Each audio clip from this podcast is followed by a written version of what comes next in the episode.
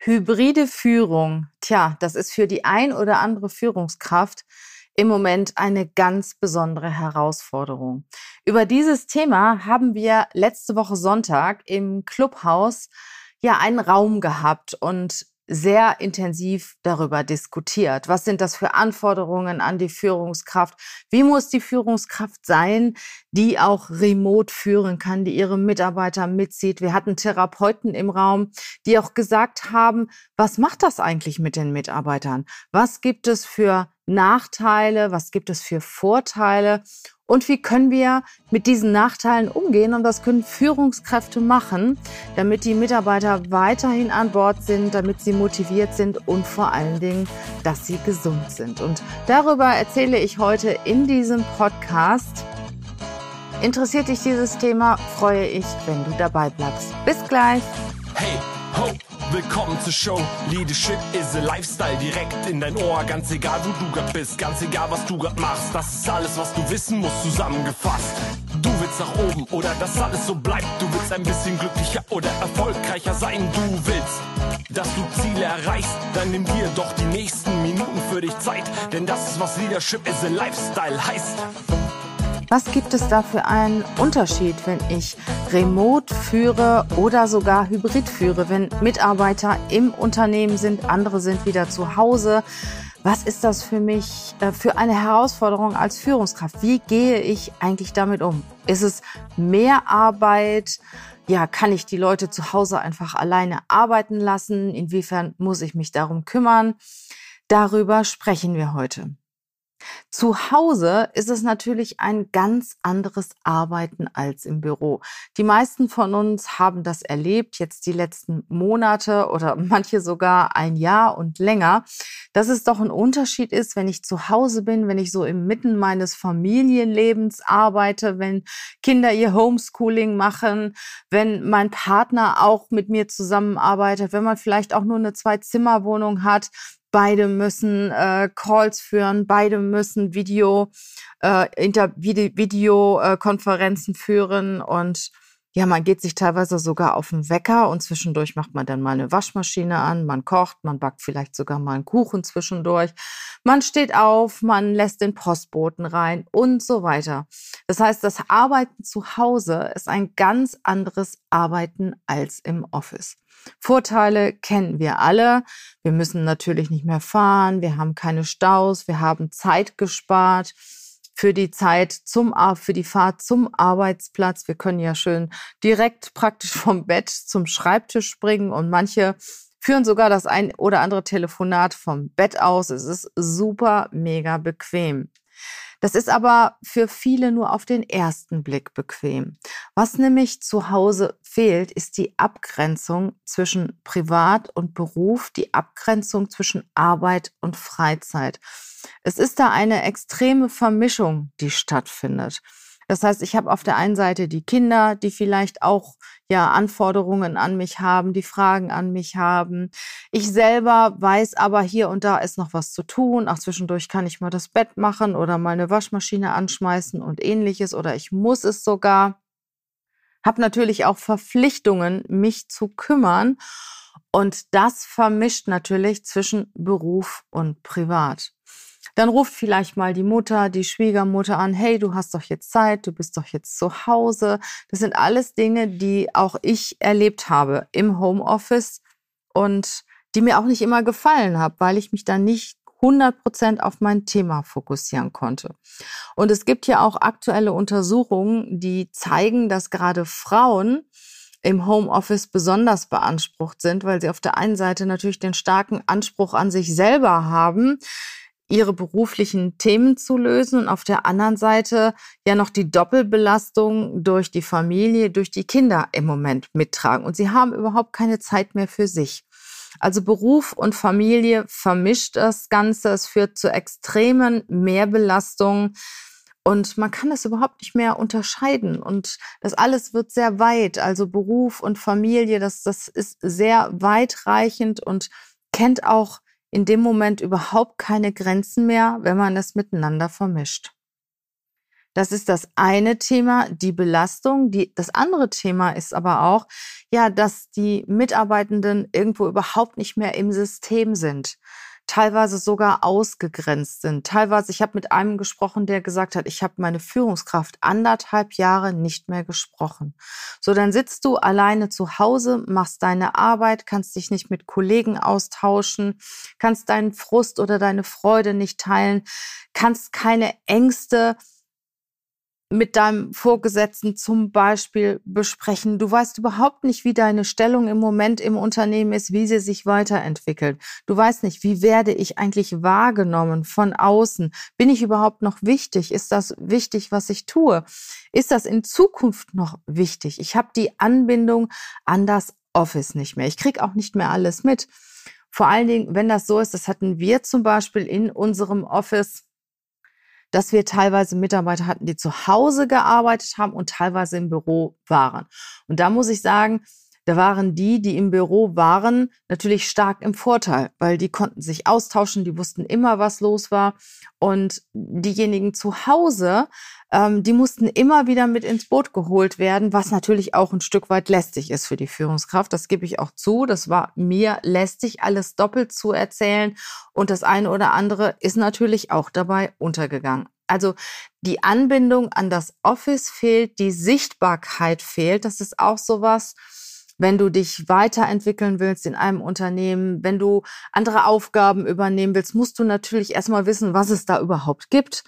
Ja, und du bist natürlich durch den Flurfunk viel, viel besser informiert, als wenn du zu Hause sitzt. Da musst du erstmal aktiv mit den Leuten sprechen, da musst du aktiv telefonieren.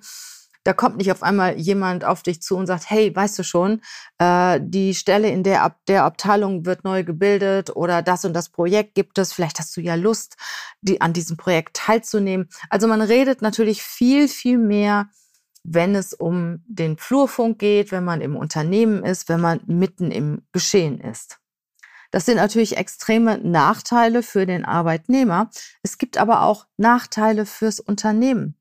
Zum Beispiel der Zusammenhalt. Der Zusammenhalt ist gar nicht mehr so gegeben wie vorher und der geht schleichend verloren. Also der Zusammenhalt ist unsichtbar überhaupt nicht mehr vorhanden.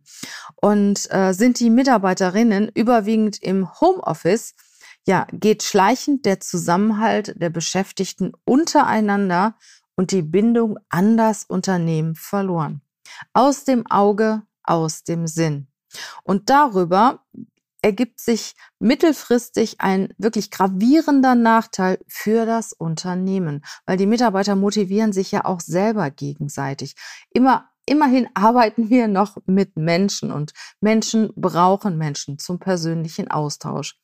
Ja, was ist nun die Aufgabe der Führungskraft? Wie kann die Führungskraft die Vorteile behalten und die Nachteile aus der ganzen Veränderung, aus dieser hybriden Arbeitsweise reduzieren. Ein Thema ist natürlich den starken Kontakt halten. Dass ich anderthalb Jahre mich nicht mit meinem Mitarbeiter mal individuell persönlich unterhalte. Hey, wie geht's dir eigentlich? Klappt das zu Hause? Brauchst du meine Hilfe? Wo siehst du seine, deine Zukunft und so weiter? Das geht überhaupt nicht. Wir hatten auch in dem Call Leute, die gesagt haben, ja, die Prozesse müssen funktionieren. Die Führungskraft hat sich um die Prozesse zu kümmern. Nein, natürlich spielt, spielen die Prozesse eine Rolle in der Aufgabe der Führung. Jedoch an erster Stelle stehen die Mitarbeiter. Führung, Mitarbeiterführung ist der Hauptjob einer Führungskraft.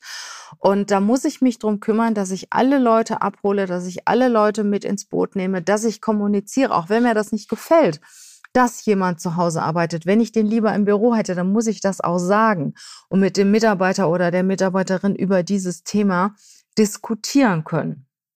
Natürlich hat die Führungskraft die Aufgabe, die Ziele des Unternehmens zusammen mit dem Team zu erreichen.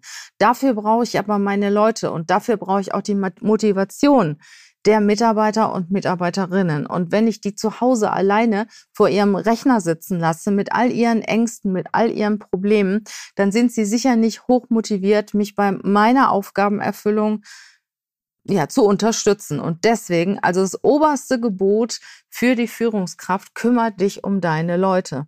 Und wenn mir jemand sagt, meine oberste Aufgabe ist, äh, Prozesse zu managen, dann muss ich leider sagen, sorry, das kann nicht sein, dann hast du den falschen Job. Dann solltest du dich um eine Expertenposition kümmern, um eine, eine Fachposition, aber nicht um eine, eine Aufgabe als Führungskraft, bei der deine Hauptaufgabe ist, Menschen zu führen. Also eine gute Führungskraft hält Kontakt. Eine gute Führungskraft zeigt auch Empathie und achtet den Menschen. Das heißt, es, die kann auch mal Danke sagen und äh, kann auch mal sagen, hey, ähm, ich glaube, dir geht's nicht so gut, kann ich dich irgendwo bei unterstützen? Sie interessiert sich für den Mitarbeiter und sucht den regelmäßigen Austausch mit dem Mitarbeiter, mit der Mitarbeiterin und signalisiert, dass die Person wichtig ist. Nehme deine Fürsorgepflicht auch als Chef wahr, wenn du weißt, hey, der Mitarbeiter kann jetzt nur zu Hause arbeiten, weil es vielleicht Anwesenheiten im Unternehmen untersagt sind und da sind auch noch drei Kinder, die rumturnen und Homeschooling haben und so weiter. Frage deinen Mitarbeiter, ob du unterstützen kannst. Ich weiß zum Beispiel, dass es gewisse Hotels gibt, die auch Arbeitsplätze anbieten, die ähm, umgebaut haben und Workspace anbieten. Also es gibt ganz, ganz viele Möglichkeiten und nimm deine Fürsorgepflicht als Chef wahr und rede mit deinen Mitarbeitern und Mitarbeiterinnen. Sei ein Leader, sei ein Vorbild zeige auch, wie es geht. Wie, wie geht's dir eigentlich zu Hause mit deinen Mitarbeitern oder mit den Mitarbeitern, die halt nicht da sind? Wie geht's dir eigentlich dabei? Hast du die Möglichkeit, technisch und auch vom Umfeld her deine Aufgaben wahrzunehmen? Und das ist auch ein Thema, worüber du dich als erstes kümmern solltest oder worum du dich als erstes kümmern solltest.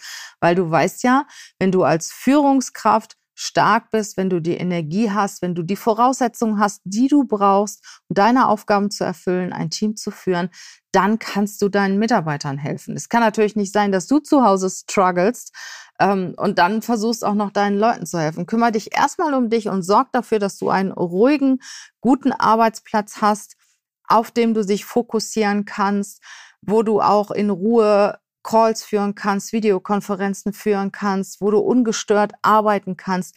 Und wenn du es nicht zu Hause hast, dann sorg dir außerhalb deines Wohnortes, äh, sorg dafür, dass du irgendwo eine Räumlichkeit bekommst. Wie gesagt, es gibt viele Hotels, die was anbieten. Rede dann wiederum mit deinem Chef, versuch eine Lösung zu finden. Vielleicht gibt es ja auch ein Plätzchen für dich im Büro, wo du auch alleine arbeiten kannst oder gut arbeiten kannst. Ja, und äh, es ist natürlich immer gut, wenn ein Chef seine Bürotür offen hat. Wie geht das online? Das ist natürlich eine viel größere Hürde, online die Bürotür offen zu halten. Das heißt, immer offen zu sein für Anfragen, für Videocalls, für Telefonate. Und deshalb sage ich, sei da auch aktiv. Sage deinen Mitarbeiter, deinen Mitarbeiterinnen, wann du erreichbar bist, dass sie dich ansprechen können. Also gib ihnen auch so ein, so ein bisschen die Motivation und nimm ihnen die Angst, dich anzurufen, äh, mit dir in Kontakt zu treten, wenn du zu Hause arbeitest. Lebe diese offene Bürotür auch im Homeoffice. Ja, und natürlich erkenne deine persönlichen Grenzen. Haben wir eben schon drüber gesprochen. Sorge dafür, dass du gut arbeiten kannst. Und wenn du merkst, hey, das ist alles zu viel für mich, dann such dir wiederum Unterstützung und Hilfe von außen. Wir hatten zum Beispiel in unserem Clubhausraum Therapeuten, die gesagt haben, dass sie von Firmen beauftragt werden, sich um die Führungskräfte und Mitarbeiter zu kümmern. Das ist doch super, oder? Wenn du regelmäßig mal einen Anruf von einem Fachmann bekommst oder weißt, du kannst jetzt diesen Fachmann oder diese Fachfrau anrufen, wenn du ein Thema hast und sie unterstützen sich, haben ein Ohr für dich. Manchmal hilft auch wirklich dieses Ohr, das die Menschen brauchen. Und ich kenne auch Single, die zu Hause arbeiten und die furchtbar einsam sind. Ich meine, mittlerweile öffnet sich ja wieder alles. Wer weiß wie lange. Es kann ja auch bald wieder zurückgehen. Nur wenn du als Single zu Hause arbeitest, ist das natürlich noch schlimmer. Du, du vereinsamst teilweise, wenn du dich selber nicht aktiv um Kontakt kümmerst. Und das macht nicht jeder, das kann nicht jeder. Und da ist es natürlich toll, wenn die Firma äh, zum Beispiel einen Therapeuten oder einen Psychologen beauftragt, sich auch um die Leute zu kümmern. Und manche Unternehmen, die größeren Unternehmen, haben dann auch teilweise ein sogenannte Feel-Good-Manager beschäftigt, die das natürlich als Aufgabe haben und Aufgabe für sich sehen, sich um die Mitarbeiter, um die Führungskräfte zu kümmern, die zu Hause sind, die zusammenzubringen und die Kommunikation zu halten, die Ängste zu nehmen und mit den Menschen die Themen zu besprechen, die sie im Moment belasten. Also deine oberste Aufgabe als Führungskraft ist es definitiv, in den Kontakt zu gehen die Menschen auch abzuholen, auch ihre, ihnen ihre Ängste zu nehmen, mit ihnen zu sprechen, auch dass du dich bei ihnen meldest, nicht nur bezüglich der Aufgaben, sondern auch bezüglich der persönlichen Bedürfnisse deiner Mitarbeiter. Dass du dich wirklich persönlich für sie interessierst und sie auch wertschätzt. Und wenn sie mal irgendwas gut gemacht haben, dass du vielleicht auch einfach mal anrufst und sagst, hey, das hast du gut gemacht oder eine kurze Mail schreibst, das hast du gut gemacht und herzlichen Dank für deine Hilfe. Das heißt, die, die, die Leute müssen wahrgenommen werden. Sie wollen wahrgenommen werden, sie wollen wertgeschätzt werden. Und du als Führungskraft hast die Aufgabe, die Leute abzuholen, wo sie sind. Und ja, wenn ihr auch hybrid arbeitet, wenn teilweise Mitarbeiter im Büro und zu Hause arbeiten, ich gebe zu, das ist eine ganz, ganz schwierige Aufgabe. Also ich bin daran auch schier verzweifelt, weil es auch mehr Aufgaben Mehraufgabe für die Führungskraft ist, versuche das zu vermeiden. Also entweder alle zu Hause oder alle im Büro. Ansonsten musst du dich definitiv zwingen, auch einmal am Tag oder zumindest so dreimal die Woche ähm, auch gemeinsame Gespräche wiederherzustellen, damit der Kontakt unterhalb der Mitarbeiter oder innerhalb des Teams auch weiter bestehen bleibt und damit die Informationen ausgetauscht werden und damit die Leute, die zu Hause sind, benachteiligt sind. Also ich fände es schon gut, dass zumindest die Leute, die eng zusammenarbeiten, dreimal die Woche mindestens gemeinsam ein Gespräch führen. Und ich sage mal, das gesamte Team, auch die, die sich ab und zu nur sehen, dass die vielleicht auch mal einmal die Woche oder mindestens im Monat zweimal sich online treffen und ihre Themen auch besprechen. Und dann sollte es auf jeden Fall auch einen privaten Punkt geben. Also nicht nur der Punkt, wie, wie ist es jetzt mit unseren Zielen und wie geht's mit Aufgabe A oder B voran, sondern auch wirklich, wie geht's mir eigentlich? Könnt ihr mich, kann mich irgendjemand unterstützen? Ähm, was habe ich für Themen, die mich im Moment beschäftigen? Also, dass man auch Verständnis füreinander bekommt, weil manchmal muss man auch einfach nur drüber reden. Und wenn sich Leute überhaupt nicht melden, wenn sie sich zurückziehen, haben sie vielleicht auch persönliche Themen. Ich weiß, dass sie diese nicht in der Gruppe besprechen möchten, aber auch einfach sagen, hey, ich habe im Moment ein persönliches Thema und nimmt es mir nicht übel, wenn ich mich nicht so oft melde. Das finde ich auf jeden Fall sehr, sehr wichtig, den Kontakt zu halten. Ja, und was kannst du als Führungskraft tun? Das habe ich eben auch kurz angesprochen. Sorg dafür, dass du in deine Kraft kommst, dass du das Umfeld hast, das du brauchst, um deinen Job gut zu machen. Geh auch ab und zu mal in die Achtsamkeit, in die eigene Achtsamkeit. Beobachte dich, beobachte dein Umfeld. Ist noch alles gut, wie es ist? Musst du hier und da mal an den Stellschrauben drehen, um wieder in deine Energie und wieder in deine Kraft zu kommen. Ich habe vor einigen äh, Wochen eine Umfrage gemacht über Instagram. Möchtest du im Homeoffice arbeiten oder wieder ins Büro zurück? Und ich war ganz erstaunt. 75 Prozent der Teilnehmer haben geantwortet, sie möchten wieder ins Büro zurück. Und wo ich früher sehr, sehr häufig Bewerber im Vorstellungsgespräch hatte, die gesagt haben, wir wollen Homeoffice, sagen heute die Leute, ich will ins Büro. Natürlich ist der Wunsch nach Homeoffice nach wie vor vorhanden für einmal die Woche, zweimal die Woche, aber grundsätzlich ist der Wunsch auch wieder sehr, sehr groß, ins Büro zu kommen, Menschen zu sehen, sich auszutauschen, nach der Arbeit mal ein Bier trinken zu gehen, weil wir sind alle Menschen und wir brauchen Menschen, wir leben voneinander, wir unterstützen uns gegenseitig. Und du als Führungskraft hast die Aufgabe, ja diese Kommunikation zu fördern und dafür zu sorgen, dass dein Team miteinander in Verbindung bleibt, dass sie die einzelnen Teammitglieder sichtbar bleiben, dass sie untereinander sichtbar bleiben. Und du solltest auch Empathie und Gespür dafür haben, wenn du dich irgendwo einschalten musst, wenn irgendwo etwas nicht funktioniert und wenn deine Hilfe benötigt wird. Dankeschön, dass du bis jetzt dabei geblieben bist, dass du zugehört hast. Das zeigt mir ja auch, dass dich das Thema Führung interessiert. Und Führung ist ja auch eines meiner Lieblingsthemen. Und aus diesem Grund habe ich mich entschieden, in diesem Jahr, im letzten Quartal von diesem Jahr, eine Mastermind ins Leben zu rufen. Eine Mastermind von Menschen, die gerne führen, die Menschen lieben und die sich dafür interessieren, andere Menschen weiterzubringen. Der Vorteil an einer Mastermind, in der mehrere Führungskräfte an der mehrere Führungskräfte teilnehmen, ist natürlich der gegenseitige Austausch. Und der ist mindestens genauso wertvoll wie der Input, den ich den Teilnehmern geben werde. Die Mastermind wird sechs Monate dauern. Wir werden uns einmal im Monat treffen, online und offline. Also ich plane beides. Mindestens ein bis zwei persönliche Treffen wird es geben. Da freue ich mich schon ganz besonders drauf, weil ich denke auch, das ist was ganz anderes, wenn man sich beschnuppern kann, wenn man sich sehen kann, wenn man sich so wahrnehmen kann.